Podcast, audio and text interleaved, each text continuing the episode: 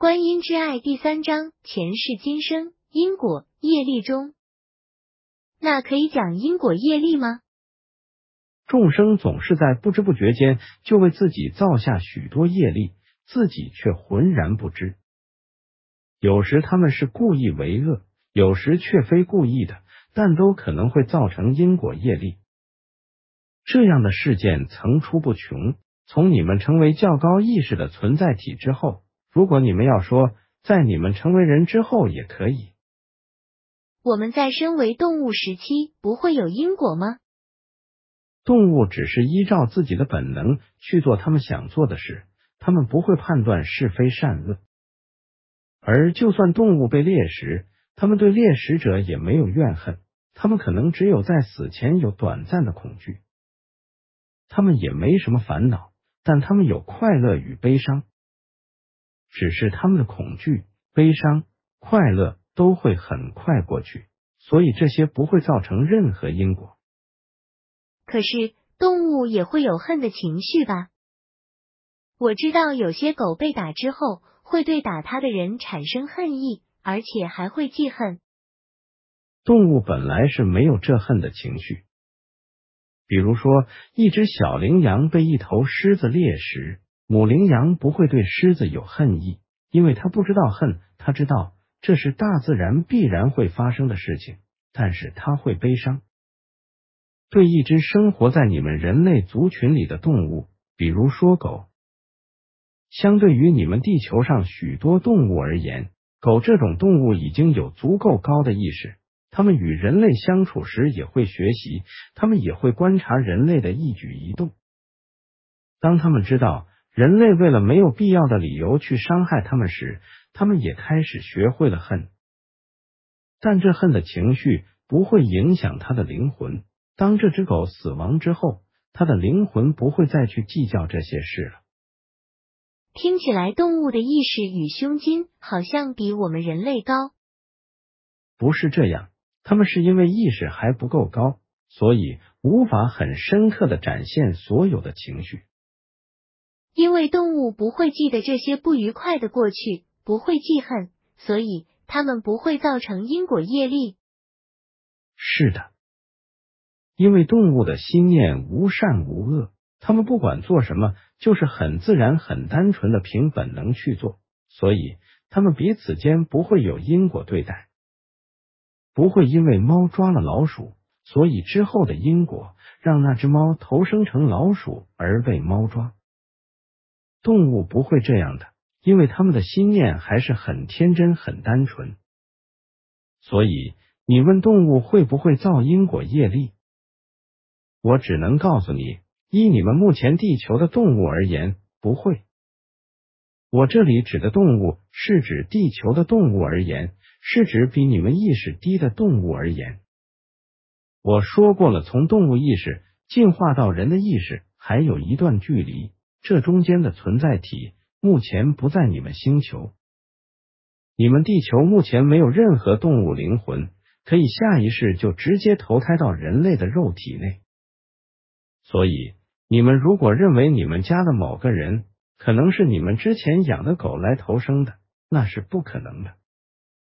但是某些灵体的确可以附着在动物上，但这算是附身，不是投生，而这附身状态也只能是短暂的，因为你们人的灵魂已经超越了动物的意识很久了，你们不可能再回到动物的状态，所以我不再讲关于动物的问题，可以吗？好的。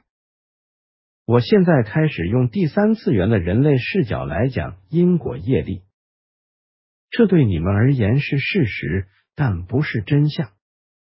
因为我目前讲真相，你们无法理解，且对你们第三次元的人类灵魂提升帮助也不大。但未来有一天，你们会看见真相。我先定义因果业力，因果业力是过去式，你曾经种下什么因，之后就会结什么果。你做了好事就会结善果，做坏事就会结恶果，而这些善恶之果就是你的业力之报，你们通常称为业报。我举个例子，比如说一个人名字叫 A，在过去世，他曾经因为贫穷而难以生存的情况，抢夺一个人名叫做 B 的财物。B 因为 A 的抢夺，造成他日后时时的恐惧，深恐又会被人抢夺财物或是杀害。这样的强烈恐惧情绪，如果一直存在，则会带到之后未来的另一世去。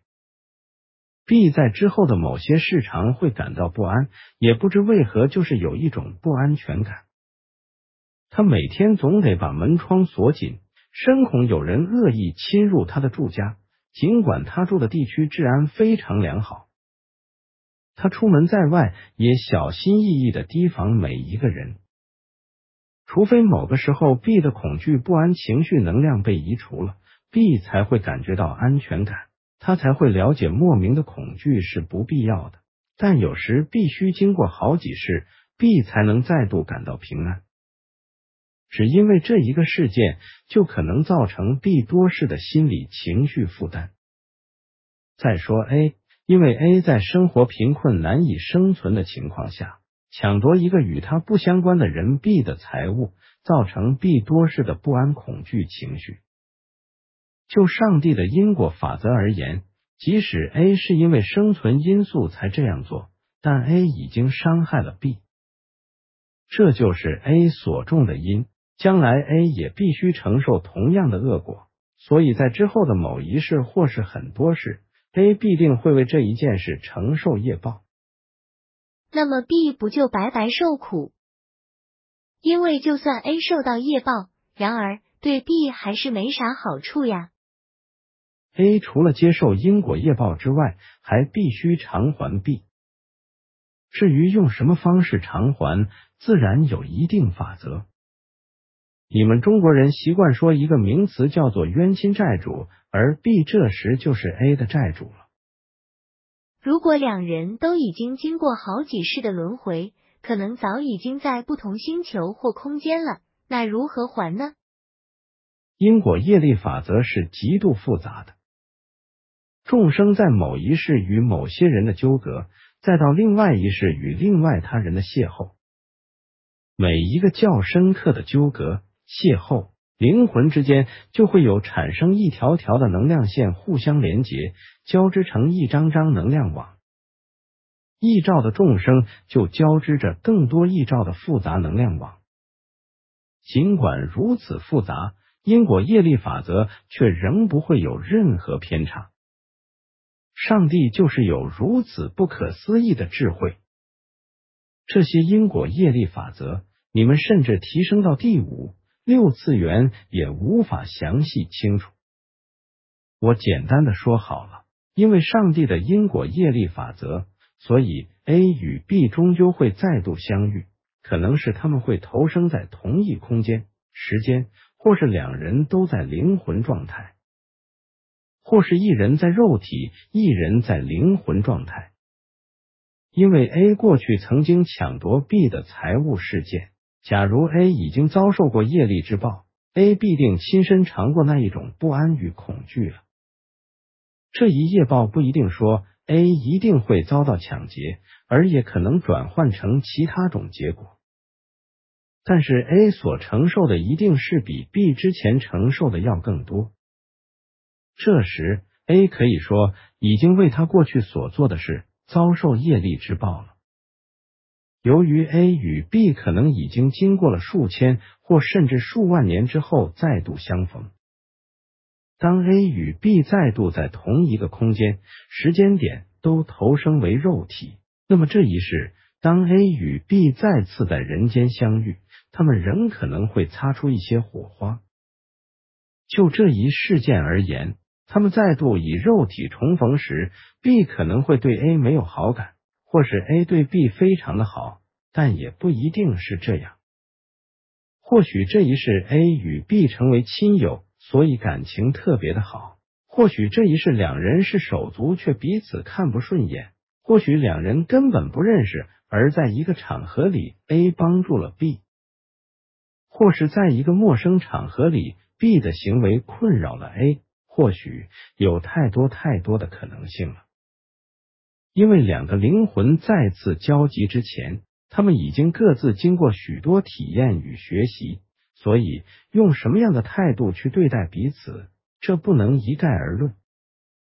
如果就关系而言，一个事件的因素会造成两人的关系在未来呈现很多种不同的结果，在此就不一一列举。如果从目前两人的关系结果里去找出过去式的因，也可能找出很多事、很多项。而因为 B 曾经是受害者，所以上帝会安排让 A 能有机会与 B 再次互动。而这样的交集方式可能不只是一世，也许是经过很多世，直到上帝觉得这两个或其中一个灵魂已经学够了。不是说过去是 A 抢夺 B，所以未来是可能换成 B 抢夺 A 吗？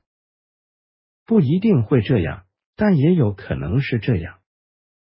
总之，A 因为业力使然，一定会遭受到 B 被抢夺所产生的痛苦。但不一定是即由 B 来进行。如果两者都在灵体状态呢？如果 A 与 B 两个都处于灵体状态，因为过去式的这一事件，B 如果对 A 还有愤怒的情绪，则 A 通常会被一条有着愤怒的能量线纠缠着，而 A 的灵体就会感觉不舒服，因为 A 毕竟是有愧于 B 的。除非 A 还完他的债，不然 A 就会一直感觉一个沉重的能量在他身上。而除非 B 得到相当的报偿，或是看到 A 遭受同等的痛苦而释怀了，或是 B 选择了原谅 A，这一条连接的负面能量线才会移除。能量线有正面的好的能量线吗？嗯，如果你以爱思念着某一个人。对方的灵魂就会接收到一条有爱的能量线与他连接。如果 A 因为一直被 B 用愤怒能量线连接着而感到不舒服，而 A 反倒对 B 又心生怨恨心，那是否 A 又会连接一条负面能量线到 B 身上？一条负面能量线所连接的两个灵魂都会感受到这负面能量而产生不舒服的状况。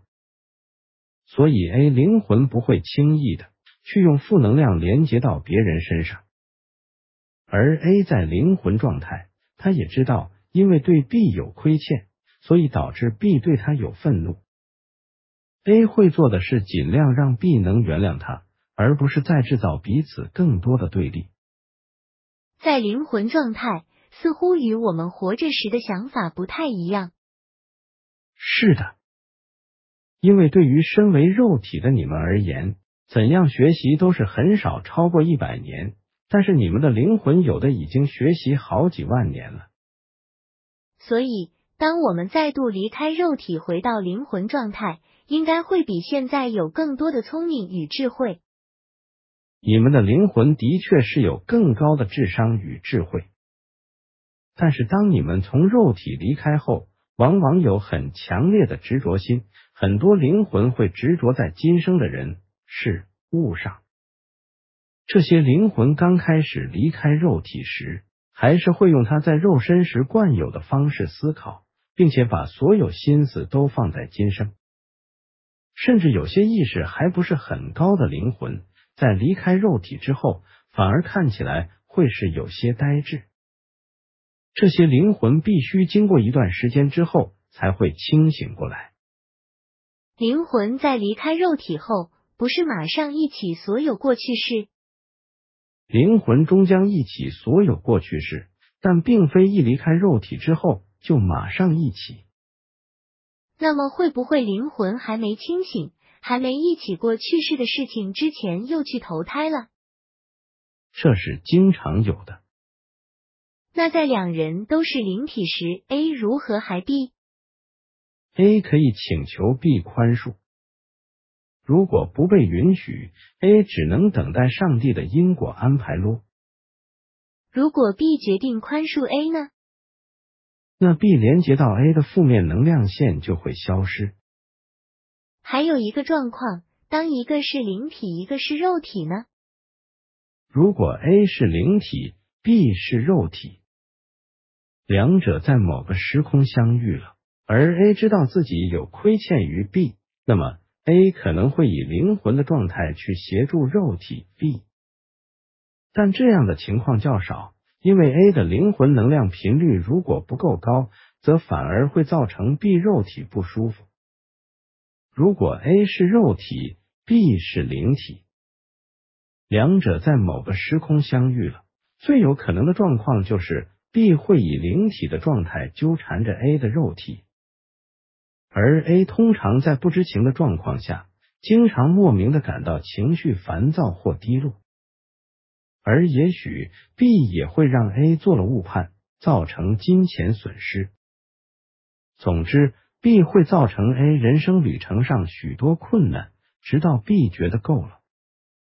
当然，B 也会尽量遵照上帝的因果法则，不要太超过。这就是你们台湾民间所讲的冤亲债主缠身。这样懂了吗？嗯，我知道了。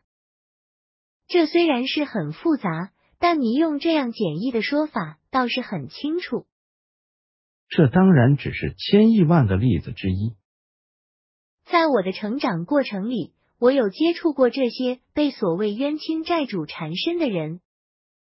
我知道社会上有些通灵者声称能帮人解决冤亲债主的问题，只要对方生活上遇到困难或不如意，就说对方冤亲债主缠身，甚至以此敛财。以上例子 A 的业报绝对不是一比一。而是会多得多，这就是上帝的业力法则。如果有以此胡言乱语蛊惑他人，甚至敛财的人，到后来承受的业力是多很多。不要因为一世的金钱享乐，造成长久的痛苦。你们不管做什么事，皆得三思啊。那菩萨能教我们如何自己解决冤亲债主这些问题吗？之前的例子就是要告诉你们，冤亲债主以你们第三次元的人类视角来看是存在的，他们的来临也不一定是发生在你人生什么时候，但是他们对你们的影响有时是很大的，不管身体、工作、人际关系、情绪、意外、疾病、住宅等，都有可能造成影响。这不是要你们产生恐惧，而是要你们学习如何处理这些事件。在后面章节我会告诉你们怎么做。依照我的认知，许多人莫名其妙的就突然生重病，或一些疾病怎么医都医不好，或是有人严重忧郁症，甚至精神呈现失常，或有人发生莫名的车祸，或有人工作运一直都不顺利。这都有可能是灵界的冤亲债主找上门的吧？有可能是，但也可能有其他因素，看了才知道。如果有些人做了不好的行为，但是没有伤害到人，或是说他们在生前已经用法律解决了，这样的因果业力如何？这样说好了，有人因为做了对他人有伤害的事。如果这一件事用你们人间的法律摆平了，双方都觉得可以了，那么两者就没有任何亏欠问题。但是这一位伤人者不管怎样仍是造了业力，因为他的不好的念头以及行为，他还是得承受业报。而这业报在某一个时间点、空间点就会呈现。如果有人做了某些不适当的事，但是对他人没有伤害。或是大部分的人不知道，比如说某人将垃圾偷偷倒入河流中，他认为只是少量垃圾，对整个广大的河川不会造成大的影响，而整个事件也没有人知道。这样的事件，他不会有债权人向他讨债，但是他的不好的念头以及行为还是制造了业力，他还是得依上帝法则得到好几倍的业报。为恶如此，为善亦如此。如果两人互相抢夺，没有谁是谁非，只是一方受重伤，一方轻伤，这样的话呢？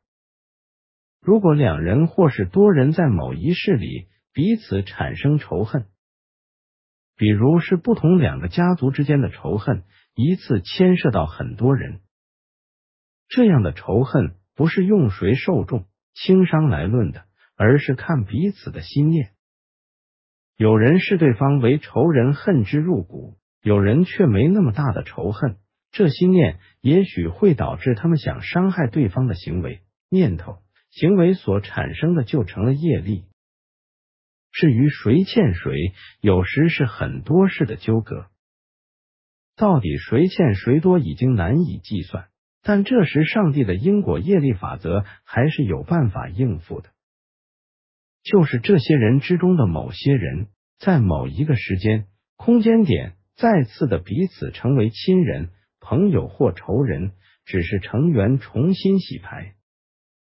过去是也许你恨之入骨的仇家，这一回却跟你站在同一阵线联盟。过去是也许你恨之入骨的人。某一世，你却为了爱他而自杀殉情，这样真的很复杂。这一场闹剧要玩多久呢？可能还不止一场，因为毕竟我们已经经历太多太多事了。的确是没完没了的闹剧，一世接一世，一场接一场。有时与你演戏的是某一 A 组成员，有时又是另一 B 组成员。有时两组或更多组随意交错，而通常每一场里都会有很多新加入的角色。这就是你们很多人还一直在学习的关系课题，这就是因果业力课题。要从关系课题毕业，其实很简单，只要你学会了宽恕与爱。唯有宽恕与爱，你才能从这一场不想参与的闹剧中解脱。或是让这一场闹剧变成喜剧。当你之后的每一世都用宽恕与爱去对待你身边的人，你就可以从这些闹剧中跳出了。你也算是从关系课题毕业了。这样以后就遇不到这些人了吗？从闹剧中跳出，并不是说你们永远不会再相遇，而是在相遇时彼此已没有怨恨了。甚至是彼此给予爱。当你们彼此有爱时，你们谁也不亏欠谁了。或说，你们灵魂彼此的对待只有感恩而没有仇恨了。这样你觉得好吗？我希望没仇也没恩，就是恩仇俱泯，彼此都不相欠，但灵魂彼此能成为很好的朋友，这样最好。呀。的确，这样是最好的。彼此都不相欠了，那因果业力呢？如果都不相欠，那就不会有还债的必要了。但是，曾经造过的业力还是要承受的，只是不用全部承受了。为何？因为你的爱的心念，你的宽恕的心念，让你的业力已经消去许多了。哇！这么说，业力也可以消除。我指的业力是说曾经有过的恶念、恶行。是的，我知道你们指的业力，通常是说对你们有不好的影响方面。所以，我以上指的业力，也是说对你们有不好影响的方面。但你要知道，因果业力也有好的，好的业力，你们通常称为福报，是吧？那我会将好的业力讲成福报，这样好吗？好，业力的确可以消除，用善念、善言、善行就可以了。在提升那一章节，我会讲更多。您们曾告诉过我关于我的过去式的一些事情，也让我知道某一个过去式，我曾发生过非常悲惨的事情。造成严重的灵魂心理创伤。就算已经过了数千年，当我肉体死亡后，灵魂再度回忆起这事件，我的创伤又爆发了。关于这一话题，可以详述吗？我们且不说整个事件是如何，你们能相信过去式的存在，这样是很好的。而过去式也真的存在，你们都已经体验过数百世，甚至是数千世。你们游历过许多星球，你们的灵魂也算是星际旅行者，只是在无选择性的状态下投生到不同的星球。当你们在这盖亚时，你们会对其他星球产生好奇。同样的，你们也曾经居住在与盖亚完全不同面貌的星球。注：特别建议您阅读《观音之爱》的全书内容，以及 Skilla 官方网站的所有文章，这是一份非常珍贵的礼物。更多资讯，请访问字幕上的网站。在 Skilla 官方网站上，可以在线阅读和购买《观音之爱》。本作品的版权归属于 Skilla，未经 Skilla 同意，请不要转载。